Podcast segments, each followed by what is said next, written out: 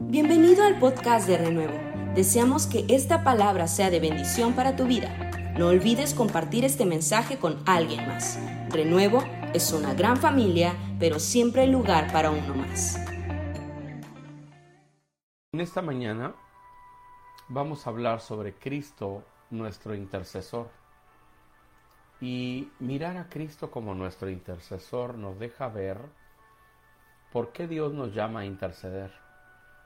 Nos deja también aprender el carácter del intercesor y nos deja ver también el énfasis que Dios pone en la intercesión de nuestras vidas hacia Él, no solo de Cristo ver a Cristo como nuestro intercesor. De hecho, no sé cuánto usted sabe sobre Cristo como intercesor, pero es muy poco lo que se predica sobre esa función del Señor, ese ministerio del Señor. Pero entender el rol de intercesor de Jesús nos sacude el corazón y nos abre un entendimiento, un panorama muy grande, muy grande sobre la labor del intercesor. Creo que esta mañana usted va a sentirse muy contento de haber oído la voz del Espíritu Santo para orar, orar por otros, para gemir por las necesidades de otros, para levantar un clamor por las naciones, por sus amigos, por su familia. No solamente porque no tiene porque tiene un problema o porque tiene una crisis cercana, como que no tenga trabajo o como que usted está afligido por una enfermedad. Ahora hablemos de la intercesión más alta, la que tiene que ver con ciudades, con naciones, el intercesor que ora por ministerios que están llegando a muchas partes del mundo entender, entender la intercesión como un oficio de Cristo nos ayuda a entender mucho del por qué nosotros oramos. Y yo sé que nos va a edificar. Vamos a estar hablando de esta temática varios días. Es un poco profunda, así que téngame paciencia. Vamos a ir pasito a pasito porque sé que Dios nos va a hablar. En la Biblia nosotros encontramos a Cristo no solamente en el Nuevo Testamento cuando Él fue encarnado en el vientre de María. Cristo no empezó a existir cuando nació de María. Eso es lo que mucha gente no entiende. Ven a Jesús como bebé y piensan que ahí estaba y que a partir de ese momento inició su existencia. Pero la palabra de Dios nos dice en muchos lugares la preexistencia de Cristo y nos coloca a Cristo como divino. Le da atributos que solo pertenecen a la divinidad. Y el, el contexto de la palabra nos arroja la suficiente evidencia para creer en Jesús como el Dios Todopoderoso como también nos arroja evidencia suficiente para creer en el Espíritu Santo como Dios Todopoderoso. Y en ningún pasaje de la Biblia se menciona la palabra Trinidad, pero las, la, la argumentación que la Biblia nos da sobre el Padre, el Hijo y el Espíritu Santo nos llevan a entender que efectivamente Dios es uno como dice la Biblia, oye Israel, Jehová tu Dios, Jehová uno es. Así, eso no, eso no lo podemos cambiar. Pero es el Dios que se manifiesta en tres personas a su pueblo. El Padre, el Hijo y el Espíritu Santo. Y las tres personas en las que Dios se revela existen en la eternidad. El Espíritu Santo no empezó a existir a partir del día del Pentecostés. El Espíritu Santo existe en la eternidad porque es una de las personas en las que Dios se manifiesta.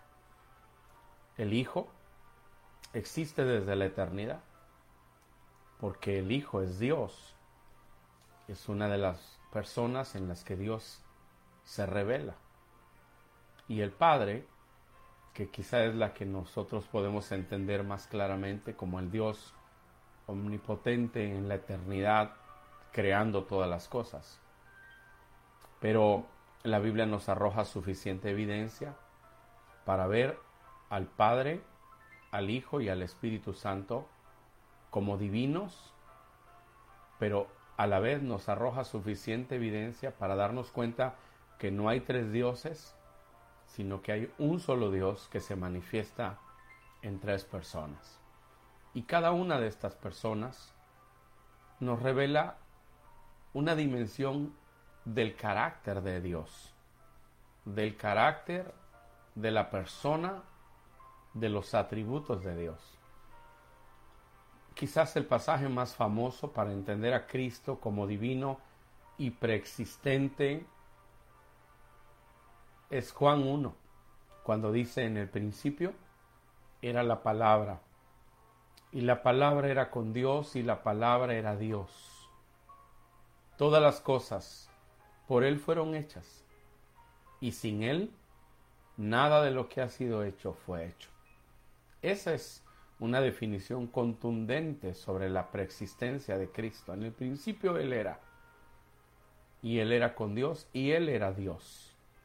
Todas las cosas fueron hechas por Él y sin Él nada de lo que ha sido hecho fue hecho.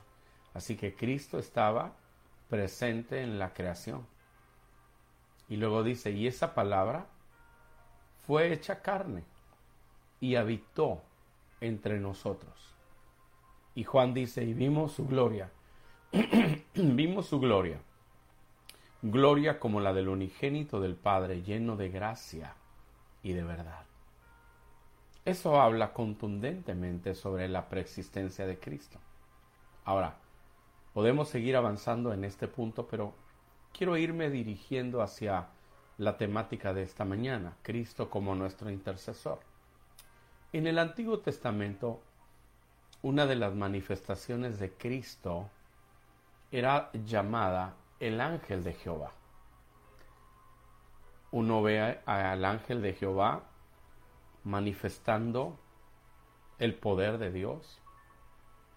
Uno piensa que es un ángel, pero cuando la gente que tiene contacto con el ángel de Jehová lo ha visto, dice, he visto a Dios, voy a morir. Tienen miedo de morir porque han visto, dicen, han visto a Dios. Sin embargo, la gente no muere al ver al ángel de Jehová. Sin embargo, la Biblia define al ángel de Jehová con una actividad dentro de la vida de Israel cercana, relacional. Es interesante. El ángel de Jehová no es Gabriel ni es Miguel, porque cuando la Biblia habla de Gabriel y de Miguel dice así, el ángel Gabriel, Miguel vino, y así lo dice, lo define claramente. Pero cuando habla del ángel de Jehová, habla de un personaje que la gente define como Dios, pero que cuando lo ven no mueren. Es muy interesante esto. Vamos a Éxodo capítulo 33. Esta mañana estamos hablando teología, perdón, Éxodo 14, verso 19. Espero que usted y yo estemos aprendiendo esta mañana. Dice que cuando ellos salieron de Egipto y los eh, egipcios, el ejército egipcio iba detrás de ellos, dice la escritura en el verso 19, y el ángel de Dios que iba delante del campamento de Israel se apartó e iba en pos de ellos. Y asimismo, la columna de nube que iba delante de ellos se apartó y se puso a sus espaldas. Qué interesante, ¿no? Que la Biblia de estas descripciones de cuando ellos iban, iban en, el, en, la, en la salida eh, de Egipto, la nueva traducción, la traducción lenguaje actual dice, Entonces los israelitas avanzaron en dirección al mar. Mientras tanto, el ángel de Dios que viajaba al frente de ellos fue y se colocó atrás, quedando entre ellos y los egipcios. Eso es muy interesante, el ángel de Jehová. Éxodo 33, 14. Vamos a ir ahora sí a 33, 14. Dice la palabra del Señor. Déjeme, buscarlo. Prefiero leérselos. No quiero equivocarme en lo que estoy diciendo. El verso 14 de Éxodo 33 dice, y él dijo, mi presencia irá contigo y te, y te, daré descanso. Y Moisés respondió, si tu presencia no ha de ir conmigo, no nos saques de aquí. Es interesante que en el Antiguo Testamento tú ves a Dios manifestándose en la vida de Israel de esta manera, como, como el ángel de Jehová. Hay una interacción con los israelitas que es visible, que es algo que ellos experimentan. Ellos sabían que el ángel de Jehová iba delante de ellos y sabían que se había movido de delante de ellos hacia atrás para protegerlos del ejército de Egipto. Ahora, la Biblia también nos habla de Jesús en otros episodios, por ejemplo, Isaías 63. Vamos a Isaías 63. Ok, gloria a Dios. La palabra de Dios dice en el verso 9, en toda angustia de ellos él fue angustiado, y el ángel de su faz los salvó. En su amor y en su clemencia los redimió, y los trajo y los levantó todos los días de la antigüedad. Es interesante, ¿no? Que diga la Biblia estas cosas. Dice eh, Isaías está diciendo en el verso 7, de las misericordias de Jehová haré memoria, de las alabanzas de Jehová, conforme a todo lo que Jehová nos ha dado y de la grandeza de sus beneficios hacia la casa de Israel, que les ha hecho según sus misericordias, porque según la multitud de sus piedades. Porque dijo, ciertamente mi pueblo son hijos que no mienten, y fue su Salvador. En toda angustia de ellos él fue angustiado, y el ángel de su faz lo salvó. Interesante. Dios revela en este pasaje, en el Antiguo Testamento, en la vida de Israel, revela a lo que Isaías llama el ángel de su faz y que en otros pasajes dice el ángel de Jehová. Ahí está presente en la vida de Israel. Ahora, Primera de Corintios 10:4, vámonos al Nuevo Testamento y vamos a seguir aprendiendo sobre esta manifestación de Dios. Dice la palabra, a ver, porque no quiero hermanos, en el verso 1, 1 de Corintios 10.1, porque no quiero hermanos que ignoréis que nuestros padres todos estuvieron bajo la nube y todos pasaron el mar y todos en Moisés fueron bautizados en la nube y en el mar. Y todos comieron el mismo alimento espiritual y todos bebieron la misma bebida espiritual porque bebían de la roca espiritual que los seguía. Y la roca era Cristo. Qué interesante, porque usted dice, ¿y cuál roca lo seguía? Porque está hablando del desierto. Y hace referencia cuando ellos se quedaron sin agua en el desierto y Dios les dio agua de la roca. Pero lo que dice el Espíritu Santo en Corintios es que la roca espiritual lo seguía no está hablando de una piedra. Y luego describe quién era quien los seguía, quién iba con ellos. Dice, y la roca era Cristo. Entonces el apóstol Pablo nos deja ver a Cristo en el Antiguo Testamento, en la vida de Israel, que era un pueblo no redimido, y luego el Espíritu Santo nos deja ver a Cristo en el Nuevo Testamento, ya encarnado viniendo a este mundo a redimir al hombre a través de su muerte en la cruz. Es interesante, ¿no?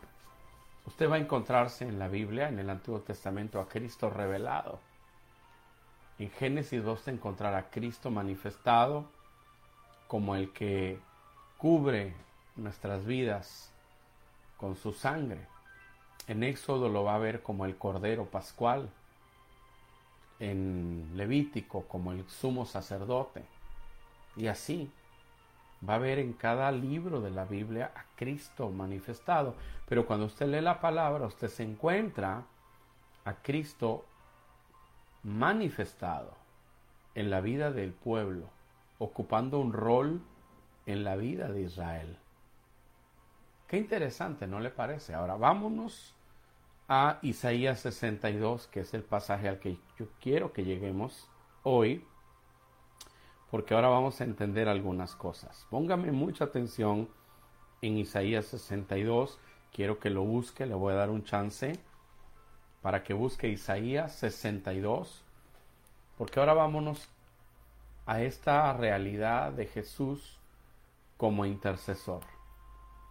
Y vamos a entender la persona de Cristo desde el Antiguo Testamento intercediendo por su pueblo.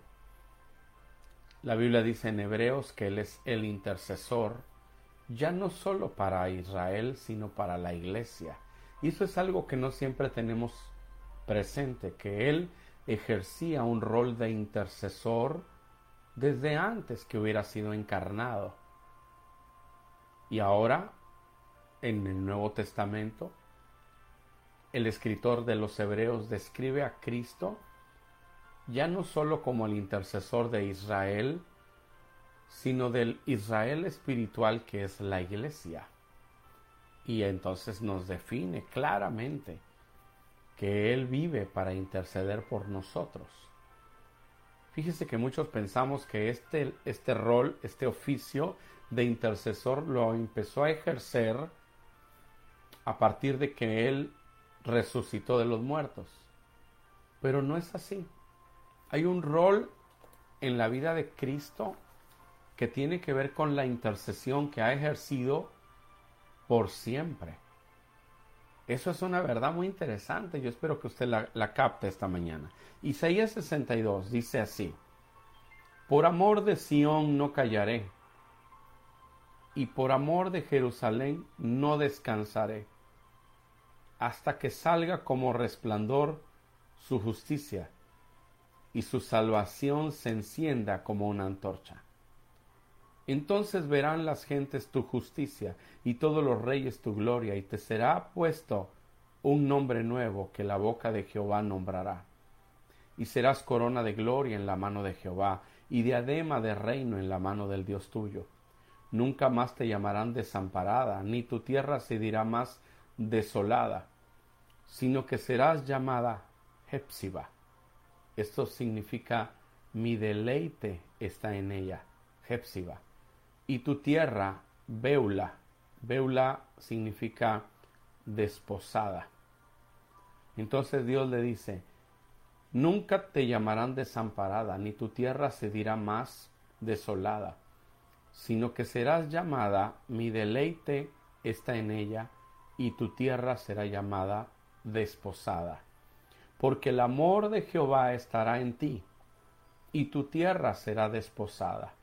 Pues como el joven se desposa con la Virgen, se desposará contigo, se desposarán contigo tus hijos. Y como el gozo del esposo con la esposa, así se gozará contigo el Dios tuyo. Y luego dice, está hablando Dios, dice, sobre tus muros, oh Jerusalén, he puesto guardas todo el día y toda la noche no callarán jamás los que os acordáis de Jehová no reposéis, ni le deis, le deis tregua, hasta que restablezca Jerusalén y la ponga por alabanza en la tierra. ¿Quiénes son estos que Dios pone sobre los muros? ¿Quiénes son estos guardas que todo el día y toda la noche no callarán y no dejarán de clamar? ¿Quiénes son? ¿Quiénes son estos que el Espíritu Santo dice, los que acordáis de Jehová, no reposéis, ni le deis tregua hasta que restablezca Jerusalén y la ponga por alabanza en la tierra? ¿Quiénes son? Estos que Dios pone sobre los muros. Estos guardas son los intercesores. Son aquellos que Dios les dice, los he puesto para que no callen jamás. Los he puesto para que ustedes, los que se acuerdan de Jehová, no reposen, no le den a Dios tregua hasta que Él restablezca a Jerusalén y la ponga por alabanza en la tierra. Esos somos nosotros, aquellos que tenemos en nuestra vida esta pasión por la intercesión, que no solo oran por sus problemas, porque no tienen despensa, o porque el gato está enfermo, sino que son gente que está velando por ciudades, por naciones, por congregaciones, por ministerios. Estos entienden que tienen un llamado que tiene que ver directamente con Dios. Este trabajo es entre Dios y tú. Y Dios dice, no le den tregua. Está hablando Dios usando este lenguaje retórico, interesante, una manera de, de expresarse en la escritura, porque habla Dios mismo sobre él mismo. La traducción lenguaje actual dice, Jerusalén, en tus murallas yo he puesto guardias, que de día y noche dirán, ustedes los que adoran a Dios no se queden callados. No le den a Dios ni un minuto de descanso hasta que reconstruya Jerusalén y la haga una ciudad famosa. Gloria, gloria, gloria, gloria a Dios. Gloria a Dios. ¿Qué te parece? Este pasaje habla sobre ti. Pero ahora vamos a recordar el versículo 1. ¿Qué es lo que dice? ¿Quién está hablando? Dice, por amor de Sión no callaré y por amor de Jerusalén no descansaré, hasta que salga como resplandor su justicia y su salvación se encienda como una antorcha.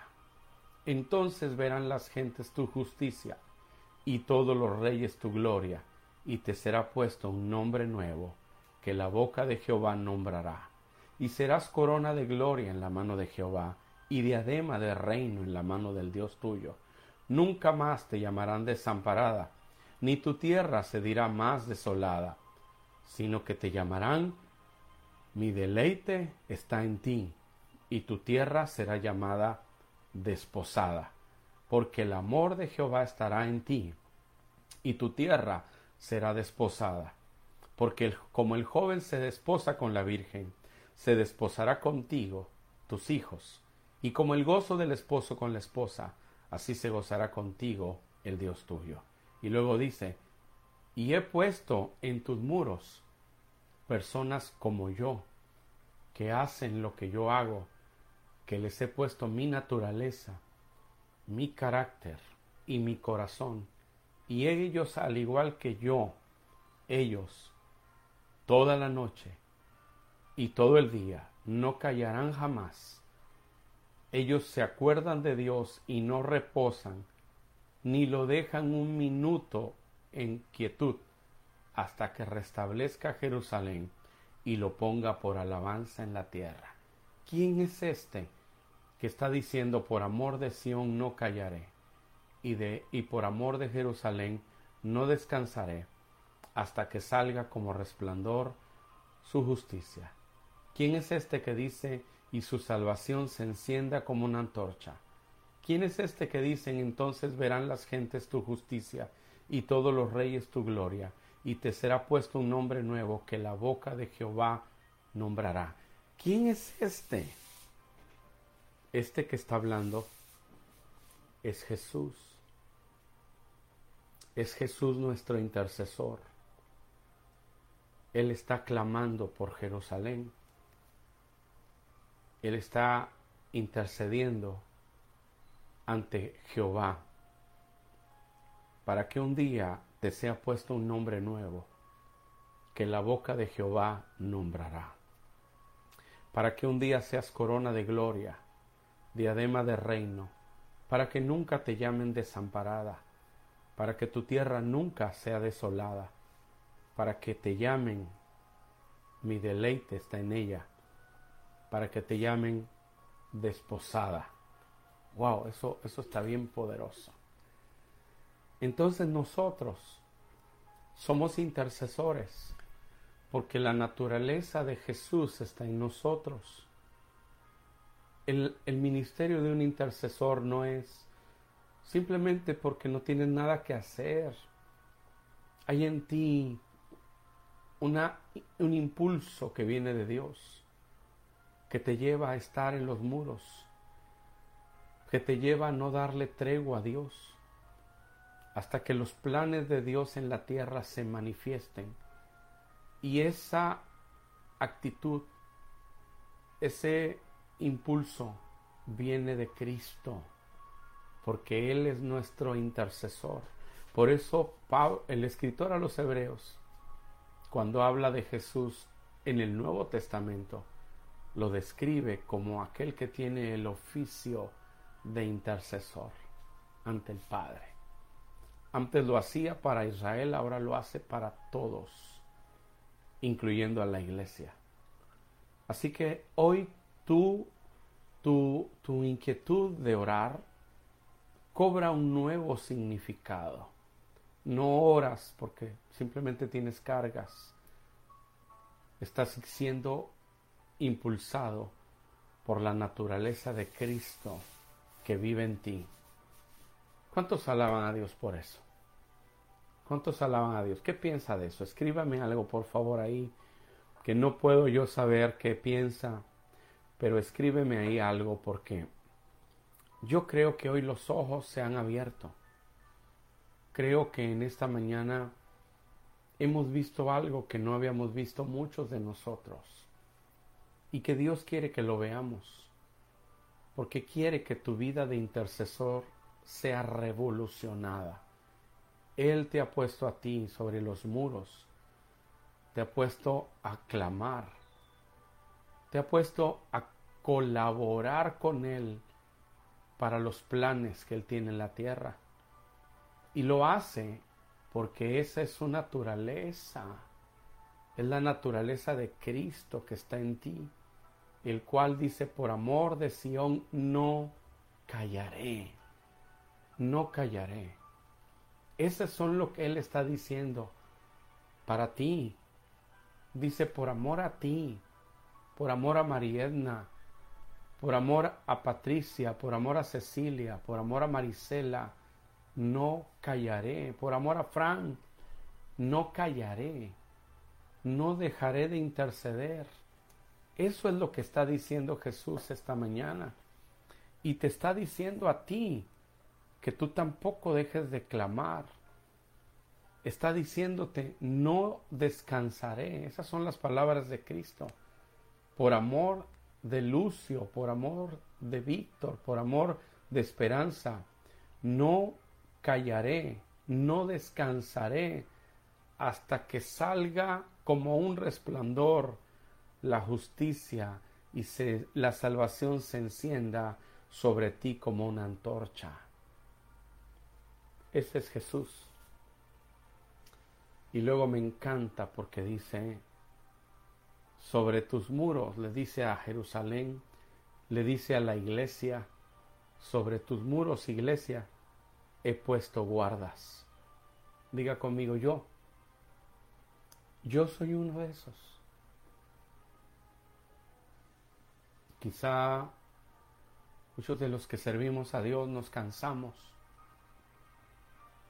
porque además de el ministerio tenemos que enfrentar nuestra vida los problemas, los retos, los compromisos. Pero este día Dios nos está diciendo, sobre mi iglesia yo te he puesto a ti como un guarda.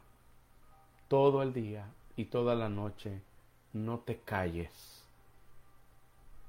Todo el día y toda la noche no reposes. No le des a Dios ni un minuto de descanso en tu oración hasta que Él restablezca y ponga a la iglesia como lo que Él planeó que fuera. Dios te está diciendo a ti, yo te puse, yo puse en ti ese sentir, yo puse en ti esa carga de oración. Yo te levanté, algunos estamos enfocados en un problemita, angustiados, y Dios dice, por favor, sal de eso y entiende quién eres. Entiende para lo que te puse. Entiende para lo que te diseñé. Estás enfocado en lo que te falta y has dejado de ver toda la gloria y el poder que Dios ha depositado en ti para afectar los destinos de la tierra con tu oración. Qué poderoso, ¿no te parece? No calles, no te detengas. Deja que Dios llene tu corazón hoy. Levanta tus manos. Vamos a darle gracias a Dios por eso. Vamos a decirle gracias. Ahí está la presencia del Señor. Aleluya. Levanta tus manos. Recupera tu lugar. Toma el llamado y el ministerio que Dios te dio. Algunos hemos estado distraídos, hemos estado enfocados, enfocados en el problema. Pero ahora recupera, recupera el lugar que Dios te dio. Eres un guarda, eres un intercesor, eres un colaborador con Dios. A lo mejor estás pensando en todos tus problemas, en todas tus dificultades y has pasado meses distraído. Pero este día, mírate, eres un guarda, estás en los muros, Dios te ha llamado, su naturaleza está en ti. Aleluya, gracias Señor. Depositamos en ti toda carga, toda angustia, Señor. Padre, depositamos en ti todo desenfoque, todo aquello que nos desenfoca y creemos en tu palabra. Aleluya. Gloria a tu nombre. Gloria a tu nombre. Gracias por tu presencia. Gracias por tu presencia. Aleluya. Gloria a Dios, gloria a Dios, gloria a Dios. Gloria a Dios. Padre, gracias. Derrama de tu presencia en tu pueblo. Tu pueblo debe saber que ya no es más un desamparado, sino que tú dices, mi deleite está en ella. Algunos de nosotros hemos vivido mucho tiempo sin ser realmente adoradores, ser gente que complazca el corazón del Padre.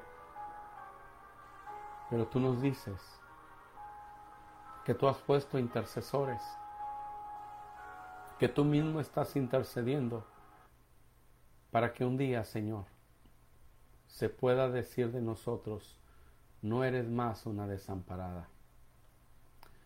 Mi deleite está en ti, para que en nuestras vidas se pueda ver tu gloria manifestada en todos los sentidos, Señor. Tu oración, tu gemir es por eso. Te damos la gloria, te damos la honra, papá, te damos la alabanza. Precioso Espíritu Santo, gracias.